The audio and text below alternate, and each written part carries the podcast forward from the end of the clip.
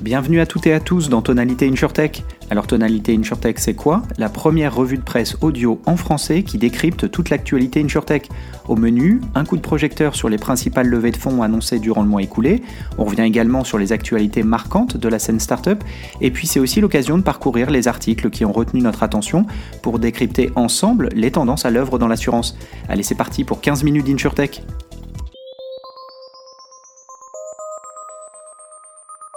Avant de commencer ce neuvième épisode, premier de la saison 2, je tenais à vous remercier pour votre fidélité et souhaiter la bienvenue à tous ceux qui nous rejoignent, de plus en plus nombreux au fil des épisodes. Merci pour votre soutien et l'intérêt que vous portez à ce format, ça motive pour continuer et vous proposer toujours plus de contenu. Au sommaire de cet épisode, on analyse les levées de fonds annoncées en janvier. Je vous partage ensuite mes prédictions InsurTech pour l'année, histoire de prendre note et suivre dans les prochains épisodes si cela se concrétise ou non. Enfin, on parcourt ensemble une thèse d'investissement rédigée par un VC américain sur les opportunités qu'il voit dans l'InsurTech. On démarre cette nouvelle année avec une revue des levées de fonds annoncées durant le mois de janvier. C'est toujours un moment intéressant car on peut soit l'analyser comme le début d'un nouveau cycle, une nouvelle année par définition, soit comme la fin d'une période, sorte de prolongement de l'année passée. Dans notre cas, 2023 commence avec un nombre de deals moyens. En effet, avec cette deal annoncée, on n'est pas loin de la moyenne mensuelle observée ces deux dernières années. En revanche, du côté montant investi, la baisse est importante, plus de 50% par rapport à janvier l'année dernière, et c'est seulement 76 millions d'euros qui ont été investis. Surtout, il faut souligner que la plupart des deals annoncés l'ont été avec uniquement des investisseurs existants. Il s'agit donc d'un tour euh, interne en quelque sorte, sans que de nouveaux acteurs ne rentrent au capital. De la même manière, on peut imaginer que la plupart de ces tours ont été signés en fin d'année dernière, et dans le contexte d'attentisme qui régnait notamment pour les startups les plus matures, aussi ça n'est pas une surprise de voir euh, ces bridges de financement se multiplier. Si on regarde de plus près, on retrouve une répartition géographique connue, avec près d'un tiers des levées annoncées dans le reste de l'Europe, c'est-à-dire en dehors du euh, trio France, Allemagne, Angleterre. Si une seule levée a été annoncée en Angleterre contre deux en France et en Allemagne, il s'agit de la plus importante et de loin. Avec 51 millions d'euros, Superscript est la grosse levée de ce début d'année. Pour rappel, cette InsurTech s'adresse au secteur TPE-PME et adopte une approche embarquée, encore rare sur ses lignes de métier. Elle avait notamment annoncé un partenariat avec Amazon Business en Angleterre. En deuxième position, Tony Digital a levé près de 12 millions d'euros pour sa solution d'InsurTech as a Service. C'est intéressant d'ailleurs de voir la Suisse se hisser une nouvelle fois sur le podium des levées, comme régulièrement au cours des derniers mois. Enfin, High Health en Autriche vient compléter le trio tête avec 6 millions d'euros levés en début d'année. Pour ceux qui ne connaissent pas cette solution, High Health a développé une application mobile permettant de digitaliser le processus de remboursement des dépenses de santé. Le patient vient scanner sa facture d'ostéopathe, de dentiste ou autre, qui est ensuite envoyée directement à l'assureur pour un remboursement plus rapide. Bref, une nouvelle fois, on observe une grande diversité dans les insurtech actives sur le marché, le yard n'étant d'ailleurs qu'une toute petite fraction de l'activité pour le moment. On va continuer à suivre de près les levées de fonds car on se demande tous si l'investissement va repartir, notamment pour les startups plus matures, ou si la frilosité observée sur la deuxième partie de l'année 2022 va perdurer encore longtemps. Pensez donc à vous abonner à ce podcast pour être notifié lorsque le prochain épisode sortira. Ce début d'année est également l'occasion de partager avec vous quelques prédictions sur ce qui pourrait arriver dans l'écosystème InsurTech dans les prochains mois. On s'attend à une année très riche et de nombreuses tendances sont à l'œuvre dans l'InsurTech, mais j'ai souhaité détailler plus particulièrement trois d'entre elles qui me semblent particulièrement intéressantes à suivre en 2023. Ma première prédiction est la suivante. On va voir de plus en plus d'InsurTech facilitant l'entrée de nouveaux acteurs dans l'assurance. En effet, après une première vague d'InsurTech qui affrontait plus frontalement les acteurs en place, je pense aux acteurs B2C qui proposaient euh, en ligne des assurances pour les particuliers, que ce soit de l'habitation, de l'auto ou du chien-chat, pour ne reprendre que les plus couramment euh, adressés, la deuxième vague fut plutôt de la collaboration entre des techs pour assureurs et des acteurs en place. Ce sont toutes les solutions B2C, SaaS, Enterprise Software, qui soulignaient la pertinence pour les deux écosystèmes de travailler ensemble. Et plus récemment, on a vu des acteurs tierces, des plateformes, s'essayer à l'assurance, et progressivement s'insérer plus profondément dans la chaîne de valeur. Les insurtech ont déjà permis à tous ces acteurs de devenir des courtiers à proprement parler. C'est l'avènement de l'assurance embarquée, embedded insurance en anglais. Et encore plus récemment, on a vu certains acteurs s'équiper plus largement avec des solutions InsurTech. Ainsi, Ornicar a annoncé son projet avec Guidewire comme système d'information spécialisé pour les assureurs et surtout de Accurate, InsurTech française positionnée sur la partie tarification. Tout à coup, cet acteur adjacent dispose des mêmes technologies que les acteurs en place. Et c'est cet exemple que j'imagine se multiplier année, soit avec l'émergence de nouvelles InsurTech spécifiquement dédiées à de nouveaux acteurs, soit des InsurTech plus historiques déjà établis dans l'assurance, étendre leur activité auprès d'acteurs tierces qui voudraient, eux, accélérer le développement de leur offre d'assurance. Toutes ces solutions hissant les nouveaux entrants au même niveau, du moins du point de vue technologique, que les assureurs historiques. Ma deuxième prédiction est liée à ce dont nous avons parlé dans le précédent épisode de ce podcast, les fusions-acquisitions. Et pour aller au-delà de ce que nous disions alors, prévoyant une vague importante de M&A dans l'insurtech, j'anticipe des mouvements importants entre marchés, entre géographies. En effet, et à date, on a vu plusieurs acteurs essayer d'entrer sur de nouveaux marchés, et ce, quel que soit le modèle. En B2C, comme Luco, Lovis par exemple, des acteurs full stack aussi, comme Alan, ou même en SaaS, comme Shift, Zelros ou Accurate. Si le mouvement est assez naturel pour un acteur SaaS, le chemin est différent pour les acteurs B2C.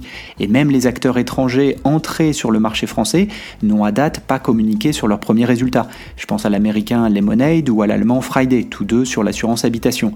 On s'est donc demandé si ces extensions géographiques étaient offensives pour accélérer et prendre position dominante sur le marché européen ou défensives, s'agissant alors de combler par de nouveaux marchés la croissance plus faible en local. Dans tous les cas, si on imagine une vague de rapprochement entre startups, pourquoi ne pas envisager certains acteurs racheter leurs homologues étrangers pour entrer sur un marché et disposer immédiatement d'un portefeuille leur servant de base de développement, soit pour appliquer leur méthode de cross-sell ou pour proposer de nouveaux produits s'ils sont connexes à ceux déjà en place. Idem pour le B2B où un acteur pourrait racheter un concurrent pour accéder à son portefeuille de clients et ainsi accélérer sa croissance. Dans un monde où l'accès au financement est plus difficile, le M&A peut alors être une manière de continuer à croître à moindre frais, surtout si les rapprochements sont réalisés en échange d'actions et non en cash. Intéressant d'ailleurs d'avoir vu l'acquisition par une filiale de l'allemand Clark de la start-up Anorak opérant euh, sur l'assurance de personnes, Life en anglais dans le contexte, et basée en Angleterre justement. Affaire à suivre, je ne manquerai pas de vous détailler les futures opérations qui iraient dans ce sens. Ma troisième prédiction, enfin, concerne l'efficacité opérationnelle.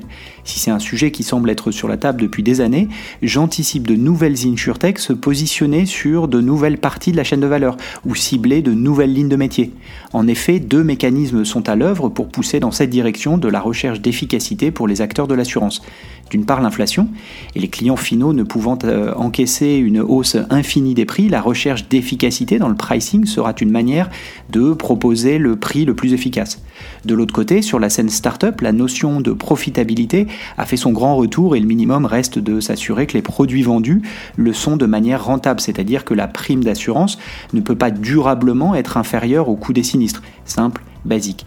Mais l'écosystème s'en étant peut-être éloigné, les acteurs full stack vont devoir tendre vers cet équilibre, évidemment, et par construction, mais les courtiers aussi, car les porteurs de risques derrière ne peuvent supporter trop longtemps un écart entre primes et coûts de sinistre. Dans tous les cas, la technologie peut permettre de mieux appréhender le risque, affiner le pricing, ça c'est pour la partie souscription. Il en va de même sur la distribution, avec de nouveaux outils qui continuent à émerger au service des réseaux de distribution existants. Enfin, il y a aussi l'efficacité opérationnelle à aller chercher sur la gestion de sinistres, et ce, quelle que soit la ligne de métier. Bref, le contexte de marché devrait faire émerger de nouveaux acteurs sur ces thématiques, car le besoin est réel. À présent, on parcourt ensemble la thèse d'investissement InsurTech de Costanoa, fonds d'investissement américain, généraliste, investissant en seed et série A. C'est l'un des membres de son équipe, Jared Franklin, qui détaille les opportunités d'investissement qu'ils vont explorer cette année dans l'InsurTech. C'est donc l'occasion parfaite de confronter notre propre vue avec un acteur plutôt généraliste, histoire de conforter, challenger nos thèses, ou même d'identifier de nouvelles opportunités qui auraient pu émerger de la comparaison avec d'autres industries. Son analyse est structurée en trois sections.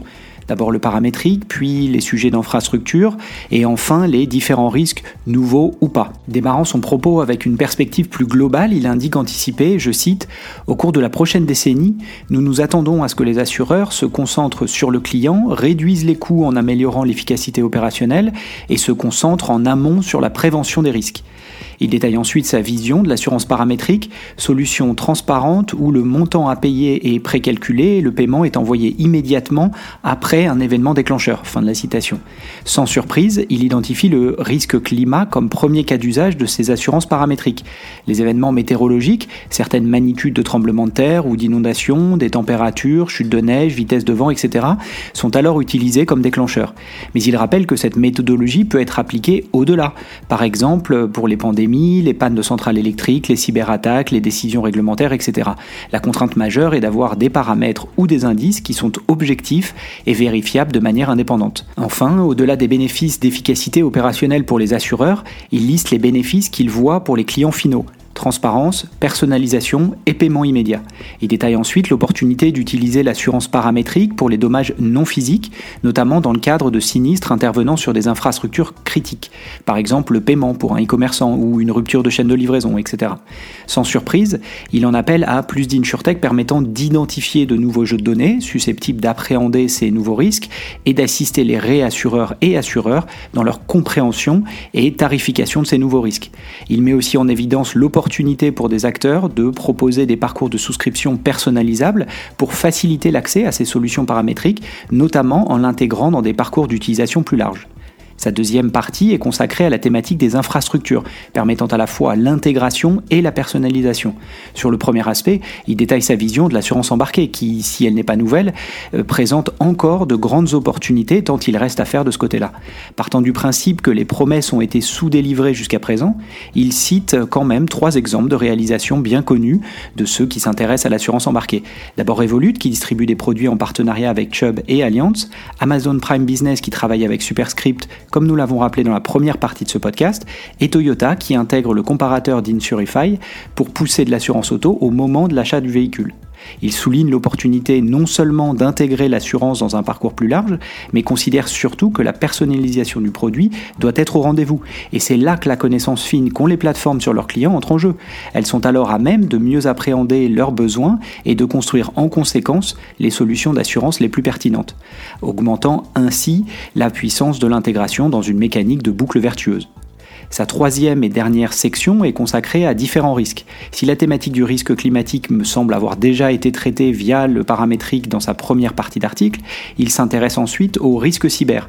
Cela résonne particulièrement si on se souvient de l'actualité InsurTech dans ce domaine l'année dernière. C'était clairement la tendance en matière d'investissement dans l'insurtech européenne en 2022. Dans un mix désormais bien connu de solutions cyber pour la prévention, d'outils digitaux pour la distribution et de produits d'assurance pour couvrir les sinistres, il détaille l'opportunité que cela représente alors que les TPE-PME notamment restent sous-équipés. Il y précise les obstacles qu'il identifie à date comme autant d'opportunités pour les startups. Je cite Ce secteur jeune et encore peu mature fait face à des défis critiques. Les données sur les événements cyber et les pertes historiques sont limitées en raison de la naissance et de l'évolution du paysage de ces menaces.